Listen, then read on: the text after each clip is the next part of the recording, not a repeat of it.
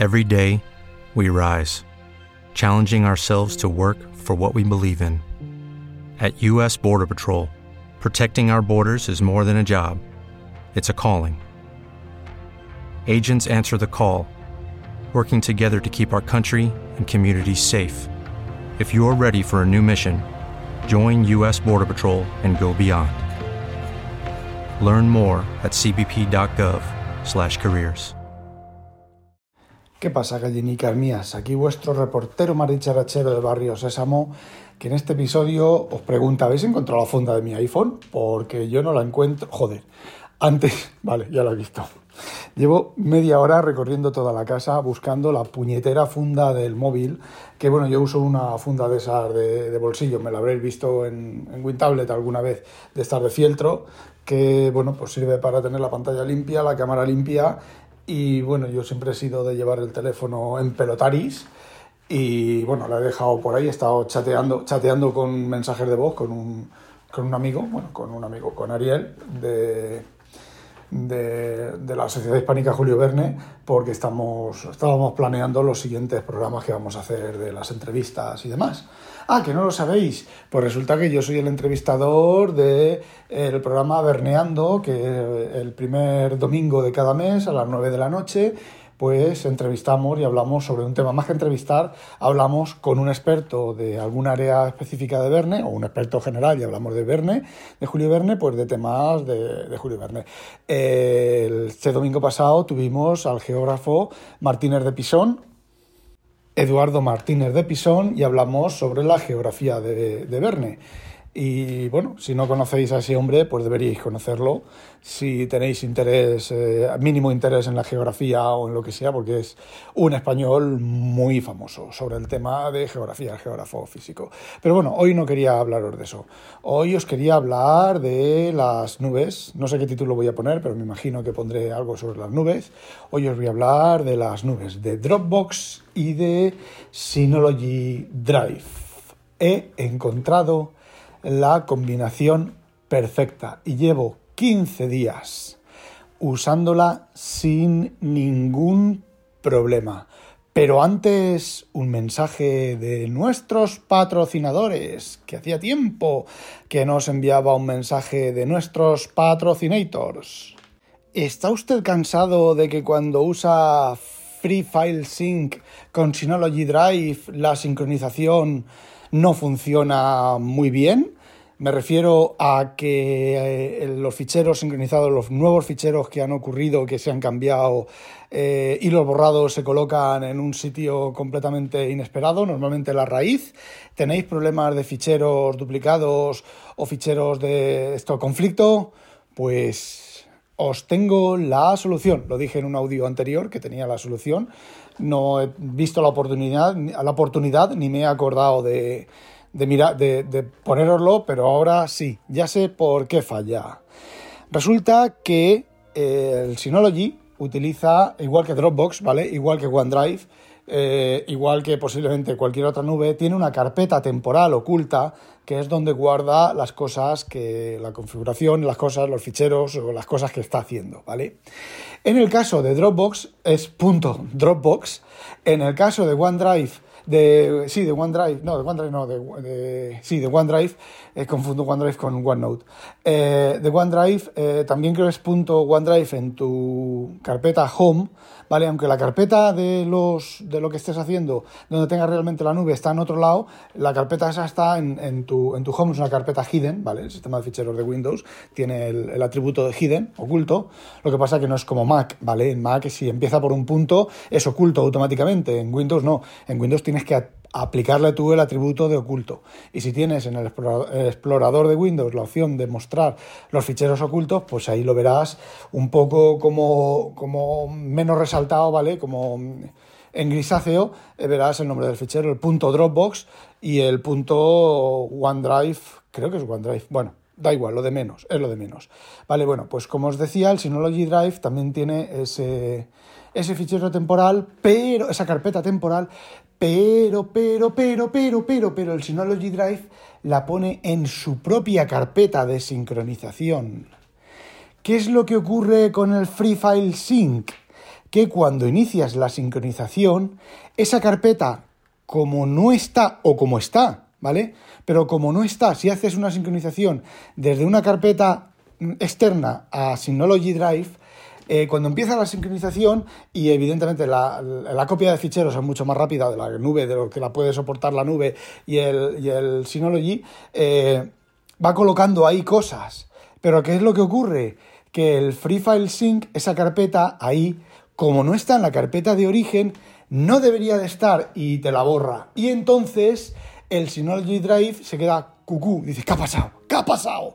Y eh, aborta sin perder ficheros, aborta poniéndote los ficheros que no sabe dónde están ni sabe lo que ha ocurrido con ellos, te los pone en, la carpeta raíz. Lo que tenéis que hacer es, cuando estéis utilizando Synology, sincronización a y desde Synology Drive, simplemente decirle las configuraciones de la sincronización que ignore un fichero y sus subcarpetas que se llama .synology working directory, ¿vale? Con mayúsculas cada palabra, todo junto y si ignoráis ese, fichero, eh, que no se copie y que no se borre y que el, el, Free File Sync deje de ignore por completo ese fichero, esa carpeta, perdón, ese fichero y esa carpeta, eh, Synology Drive y el Free File Sync funcionan cojonudos.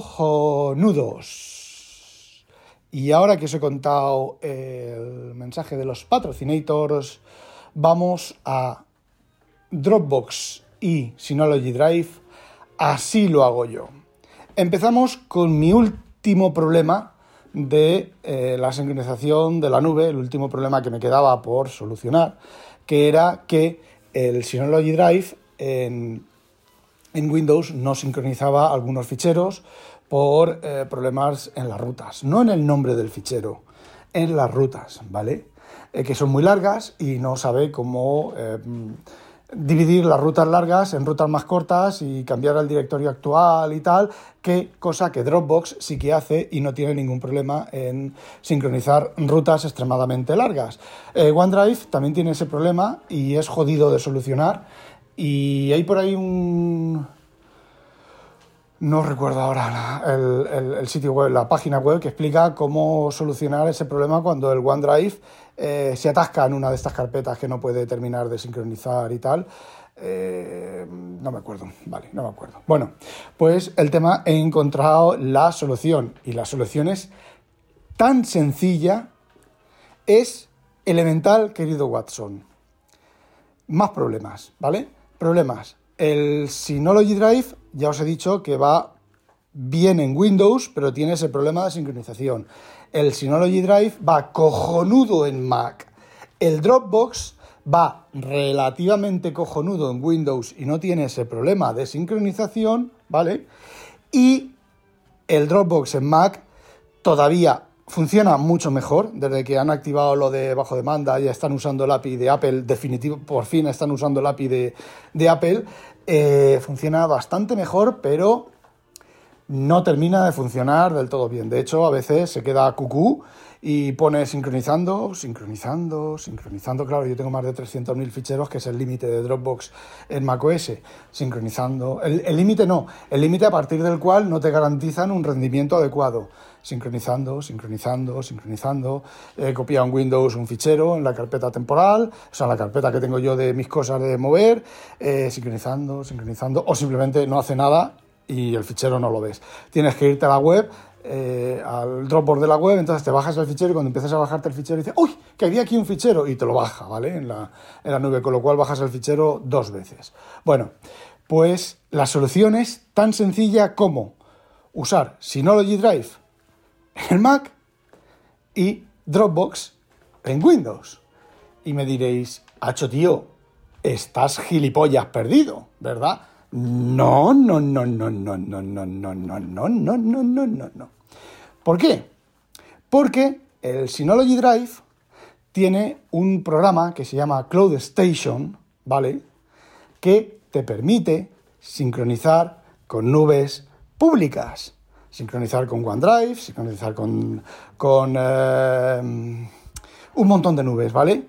hasta, hasta con eh, esta que ofrecen la cuenta de por vida, que no me acuerdo cómo se llama ahora, ¿vale? P-Cloud, eh, con un montón de nubes, incluyendo Dropbox, ¿vale? Entonces, ¿qué es lo que tengo que hacer?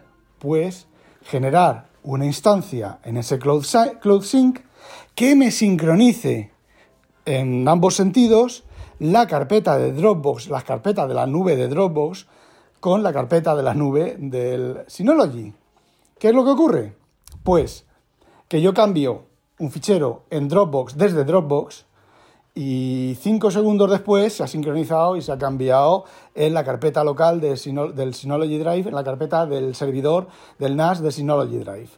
Eh, y ese cambio, el Synology Drive es inmediato, inmediato, inmediato en Windows. Está disponible en Windows. Si tienes la, sincronización por, em, por bajo demanda, pues te aparece el placeholder y si es sincronización completa, pues se baja el fichero enterito. Llevo dos semanas usándolo, usándolo intensivamente y no me ha fallado. Ayer, por ejemplo, me bajé 600 megas de un sitio web, 600 PDF de un sitio web, que lo comenté en el audio, más o menos lo comenté en el audio de ayer que hablé sobre la IA, IA, IA. Y, y bueno, yo estaba viendo, conforme estaba viendo que se iban guardando en la carpeta de, Dropbox, los ficheros que se iban, los PDFs que se iban bajando, estaba viendo en el Mac en la carpeta de equivalente del Synology Drive eh, cómo se iban poniendo ahí los ficheros casi, casi, casi, casi en tiempo real. Y ojo, lo hice en el curro, que, el internet del curro es, digamos, es bastante churrimangui cutrecillo.